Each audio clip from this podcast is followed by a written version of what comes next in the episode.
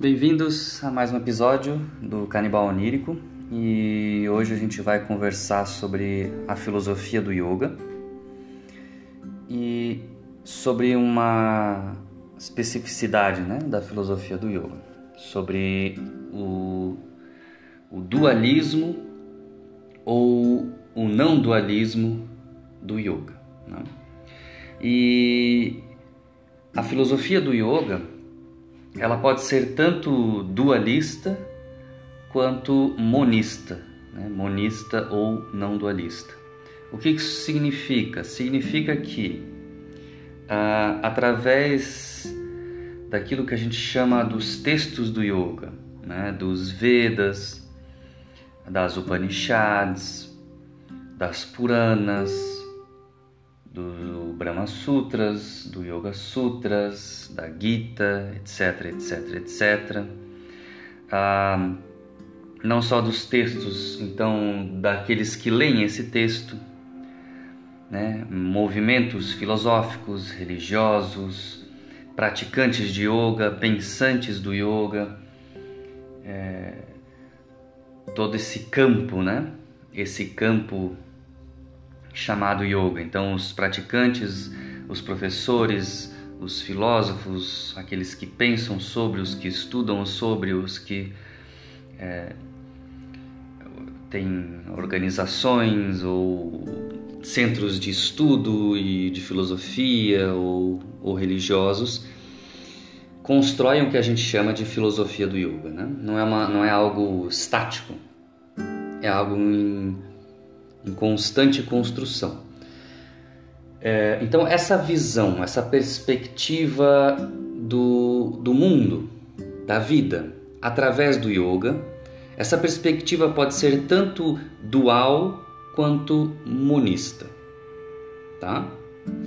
O dualismo no yoga está relacionado a uma perspectiva mais religiosa e uma leitura mais literal dos textos. Já o monismo ou o não dualismo está relacionado a uma perspectiva mais cética e uma leitura mais metafórica e simbólica dos textos. Então aí já temos uma diferença. Né? No dualismo, o entendimento é de que matéria e espírito são coisas distintas. Portanto, há diferenças entre corpo e alma, entre universo material e universo espiritual, entre nós, seres vivos, e Deus. A visão dualista, portanto, é transcendental. Teríamos que transcender o corpo para visualizar nossa alma. Teríamos que transcender a matéria com seus apegos e desejos e sofrimentos para encontrar Deus. Deus sendo então diferente de nós.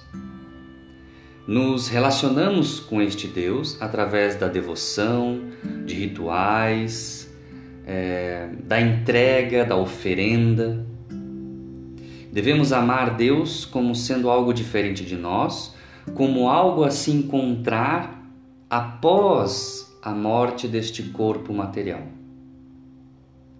O movimento Hare Krishna, por exemplo, tem uma visão dual dentro do yoga. Né? Eles entendem que corpo é diferente de alma, que essa nossa experiência material aqui é diferente do mundo espiritual e que, portanto, toda, todo o universo físico difere de Deus. É criação de Deus, né? Nós somos criatura de Deus. Nós somos diferente, diferentes de Deus. Então, é uma visão, como eu disse no começo, mais religiosa e com uma leitura mais literal dos textos clássicos do yoga. Através dessa perspectiva religiosa e mais literal, nós temos uma perspectiva dualista, tá? Essa visão dual está relacionada aqui no Ocidente, por exemplo, com o pensamento cartesiano, com o pensamento das religiões monoteístas, né? as três grandes religiões monoteístas, como a cristã, a judaica e a islâmica, certo? Ah, no monismo, no não dualismo, por sua vez, o entendimento é de que só há uma única substância absoluta e totalizante, que se manifesta de diferentes maneiras. Claro, né? é a pluralidade e as diferenças que nós encontramos nesse universo, mas que em essência é uma só. Portanto, se nos nomes e formas cada coisa nesse universo é única, o monismo diz que em essência somos todos um só.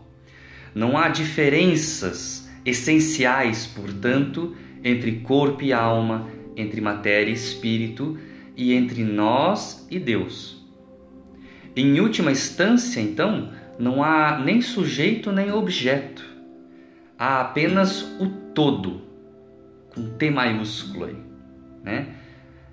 Há apenas um só uma única substância absoluta se manifestando, se manifestando de diferentes formas.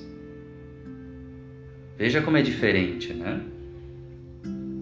Na visão dualista, há diferentes essências. Na visão monista, há uma só essência se manifestando de diferentes formas. Tá? A visão monista, portanto, é imanente e não transcendente. Nós somos feitos da mesma substância que Deus, que é o absoluto. Tudo é feito da mesma substância criadora e criativa. E exatamente por não enxergarmos isso, é que sofremos. Por que sofremos? Porque nos vemos separados um dos outros, nos vemos separados do habitat em que vivemos, nos vemos separados do sagrado, nos vemos separados daquilo que adoramos. Então, a visão monista não apenas difere completamente da visão dualista, como coloca ainda na responsabilidade do dualismo o nosso sofrimento. Né? O que, que o monismo diz? O que, que a visão monista diz? Que sendo uh, que nós, sendo apenas um só, né, temos todos a mesma essência. É, exatamente por nos vermos através de uma perspectiva dualista, portanto separados um dos outros, do habitat de Deus, do profano, do sagrado, etc, etc, etc. Exatamente por nos vermos separados e diferentes é que sofremos. Sofremos porque nos tornamos então carentes e faltantes de algo. Nossa relação é então de ignorância em relação à nossa verdadeira essência e à essência da vida. Porque, claro, nomes e formas são diferentes, são únicas nessa nossa perspectiva. Então a gente é, meio que é, infere que somos, portanto, em essência também únicos e diferentes, né? É, é claro, eu, eu, me vejo aqui diferente do computador, do celular, da janela, da árvore, de um cachorro e, e de qualquer outra pessoa. Então eu acho que isso também se refere à nossa essência e que, portanto, somos essencialmente diferentes e que, portanto, somos essencialmente diferentes das nossas causas os efeitos são essencialmente diferentes das suas causas. Criaturas são essencialmente diferentes de seus criadores. que portanto é, eu me entendo é, separado, diferente, faltante, carente. Percebe? Então, o monismo diz que exatamente essa nossa perspectiva dual e ignorante em relação à nossa essência é que causa nosso sofrimento. O monismo diz que é óbvio que nos manifestamos de formas diferentes e únicas. É óbvio que em forma eu sou diferente da árvore, do computador, da janela, etc, etc. Mas em essência, não. E assim, ah, mesmo cientificamente a gente consegue enxergar isso, né? Em essência, tanto eu contra a árvore, quanto o celular, quanto o computador, quanto a janela, somos feitos de átomos, né? Elétrons, prótons. Então, mesmo cientificamente a gente consegue enxergar isso, né? Se nós somos realmente únicos e diferentes, a, a minha digital é única, a minha a minha história, a minha memória é única, é, nós, cada elemento do universo físico é realmente único em forma, em essência somos átomos, prótons, elétrons, mesmo cientificamente, né? Então, uh, filosoficamente falando, o, moni o monismo é, defende isso, exatamente isso, né? Que, que em formas somos únicos, ou seja, eu, Raul, Sou um elemento único no universo, assim como você que está me ouvindo, assim como um cachorro, uma flor. Nós temos essa identidade única e especial. Mas em essência, tudo o que há neste universo é feito da mesma substância. Não há diferença entre, essencialmente falando, entre sujeito e objeto, entre criatura e criador portanto, entre nós e a causa primeira, entre efeito e causa, como eu estava dizendo, né? Essa é, é a visão monista. E, e ela, portanto, entendendo que exatamente a visão dualista é que causa nosso sofrimento, né? essa ignorância em relação à nossa essência única e absoluta é que causa sofrimento ela diz então que quando entendemos e vivenciamos a não dualidade com a vida, com o universo, com Deus, com os outros seres, nos sentimos então plenos e plenamente responsáveis por nossa vida. Eu não sou uma criatura que está sob comando de Deus. Eu sou uma manifestação de Deus e sou responsável por aquilo que eu fizer como sendo isto que sou. É uma relação completamente diferente com o sagrado, com Deus, ou com a causa dos efeitos. É, invariavelmente, uma visão dualista ela vê é, uma relação mais hierárquica, porque, claro, é, se nós somos essencialmente diferentes da nossa causa, que podemos chamar de Deus, nós estamos submetidos a essa vontade e nós não somos iguais a, a, em essência a Ele, nós somos completamente diferentes, então eu me torno um devoto, né? porque aquilo é, é incrivelmente diferente de mim. Na visão monista, não é, nós somos únicos e especiais, mas se em essência somos um só, então eu sou responsável por essa fagulha divina que carrego. Eu sou devoto não a algo que está distante, longe e que é completamente diferente de mim. Eu sou devoto à própria vida, ao sopro de vida que me faz estar aqui agora, fazendo coisas. Eu sou devoto à árvore, ao cachorro, à, à tecnologia, às outras pessoas e a mim mesmo, não a, a uma entidade separada, distante e diferente de mim. Então tudo se torna sagrado. tudo se torna sagrado na visão monista. Tá? Ah, então, na visão monista, ao desvelarmos que a essência é uma só e ao então sacarmos essa visão dualista do nosso dia a dia, do nosso entendimento, da nossa perspectiva de vida, de mundo, de identidade, de ser, nos tornamos plenos e mais fortes diante do sofrimento. É o que diz a visão monista, tá? Enxergamos o sagrado em tudo, até nas coisas moralmente erradas ou feias, pois tudo é Deus, inclusive o erro, o fracasso. Essa é a outra grande diferença, né? Na visão dualista, você acaba separando o profano do sagrado e dizendo: bom, aqui tem coisas feias, diabólicas, demoníacas, erradas, e bom, aqui há a pureza, o belo, o sagrado, o divino. Na visão monista, se em essência somos todos um só, se em essência há apenas uma substância, tudo é sagrado, tudo é divino, tudo é Deus, inclusive o feio, o errado, a violência, a morte, são manifestações de Deus.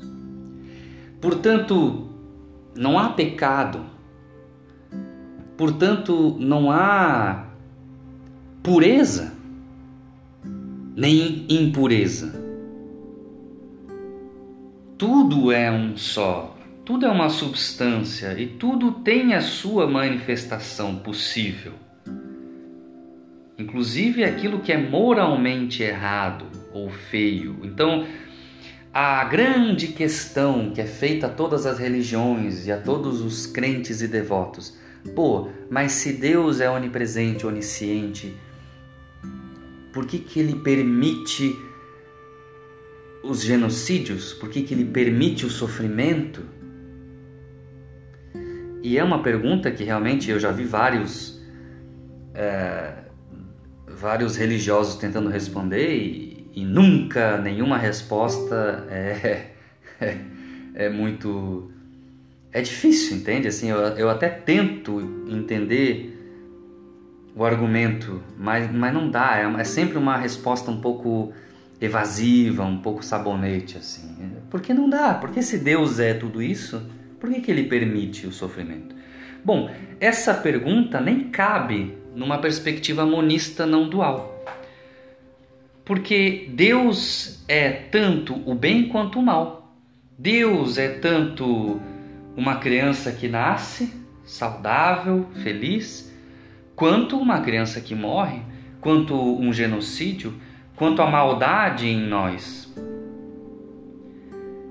Deus já não é mais ah, aquele compartimento de pureza e benevolência que está lá longe, incansável, in, é, incans, é, que, agora me embananei, né? Que a gente não consegue alcançar né? Inalcança, inalcançável, é isso? Me ajude, tá? Então Deus já não está mais nesse, não é esse compartimento de pureza que está lá longe da gente e que não nos pertence, não. Deus é tanto o o meu sentimento de compaixão, de benevolência, de amorosidade que eu tenho, que você tem, quanto Deus também é o meu sentimento de raiva, de inveja, de medo, de apego, de destruição que eu tenho e que você tem. Portanto, se no dualismo existe Deus e diabo, no monismo existe só uma substância que contempla tudo, tanto os nossos sentimentos coloquem aspas aí, demoníacos, quanto os nossos sentimentos, coloquem as aspas aí, divinos. Portanto, a minha humanidade é sagrada, é divina, com todos os seus erros, com todas as suas maldades, vamos colocar assim, com todos os seus pecados. Porque em essência existe apenas um todo, um grande absoluto, uma essência só. Contempla tudo, todas as diferentes manifestações, tá? É, eu sei que às vezes é um pouco difícil entender isso porque não é a nossa perspectiva comum, né? Desde que nós nascemos, nós nos vemos dentro desse mundo onde nos vemos diferente das outras coisas e isso tem uma grande importância, uma grande utilidade pedagógica, didática. É, e, e, porque é assim mesmo, nas formas nós somos diferentes, então nós estamos acostumados a ver isso e as grandes religiões monoteístas também é, são construídas dentro dessa visão dualista.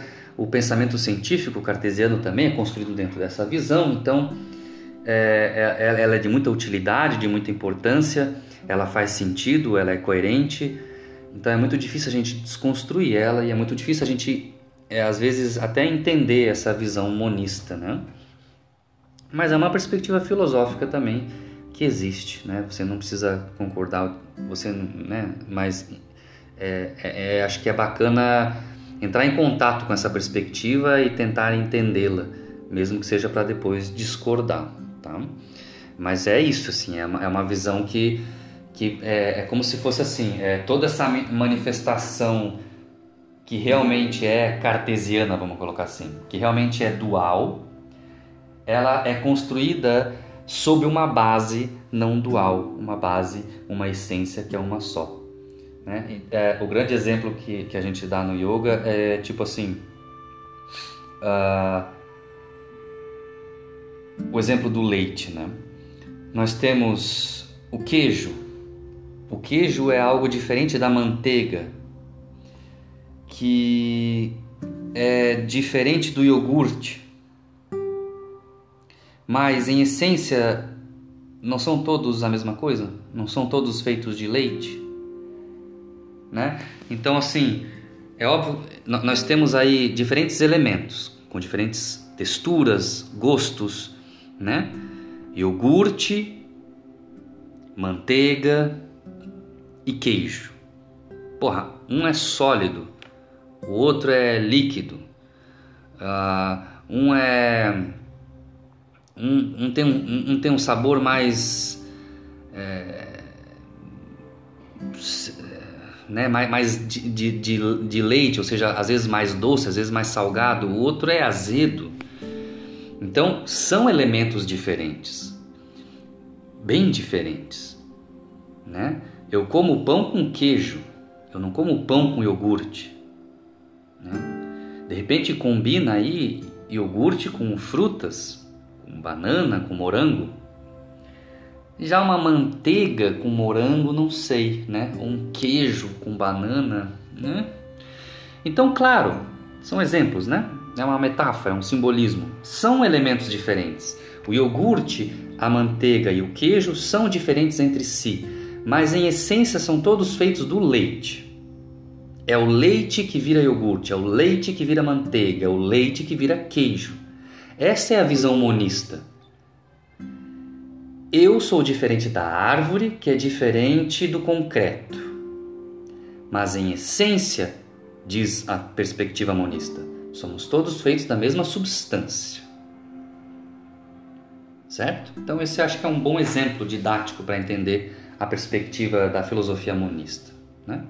Nós somos assim como o queijo, a manteiga e o iogurte, diferentes entre si, feitos e criados, vamos dizer assim, da mesma substância. Né? Sem o leite não há manteiga, sem o leite não há queijo, sem o leite não há iogurte.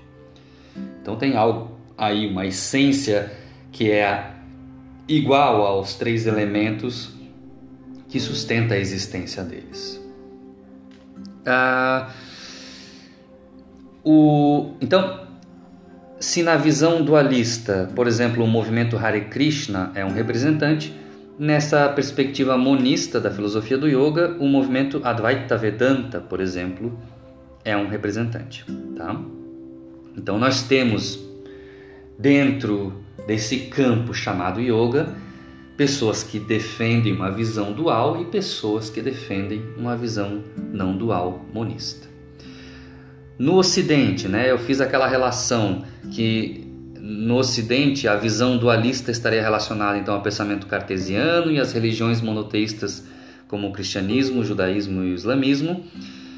É, no, em relação à visão monista, não dual, aqui no Ocidente a gente pode relacionar essa visão, por exemplo, com a filosofia de Spinoza.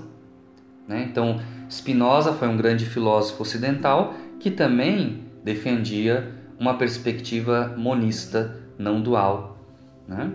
E, e nós temos também grandes movimentos místicos nessas grandes religiões que têm uma perspectiva mais não dual. Tanto na religião cristã quanto a judaica quanto a islâmica tem dentro de si movimentos que a gente chama de místicos que defendem um, uma relação mais direta com aquilo que se chama Deus, que se aproxima muito da visão monista não dual.